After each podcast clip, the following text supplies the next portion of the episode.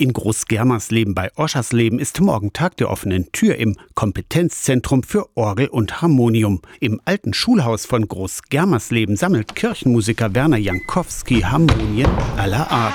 Eine Erfindung aus dem Beginn des 19. Jahrhunderts. Ein Instrument, was man sich in die Stube stellen würde, so wenn man in der Biedermeierzeit leben würde. Es gibt ja unterschiedliche Betriebssysteme, Druckwind- und Saugwindinstrumente. Das Harmonium kann die Töne zwischen ganz ganz leise und ganz laut spielen. Blasebälge pumpen Luft und sorgen für den Klang.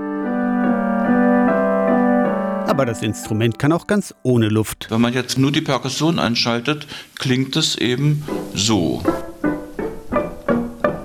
Seit neun Jahren betreut Werner Jankowski die Instrumentensammlung in Großgermersleben. Rund 60 Instrumente aus unterschiedlichen Epochen zeigt er in der Ausstellung im alten Schulhaus. Das Faszinierende am Harmonium ist für Werner Jankowski, dass man mit wenig Mitteln einen großen Klang erzeugen kann.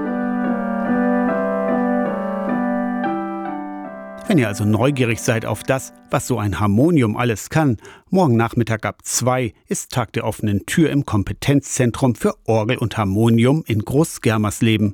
Aus der Kirchenredaktion Torsten Kessler, Radio SAW.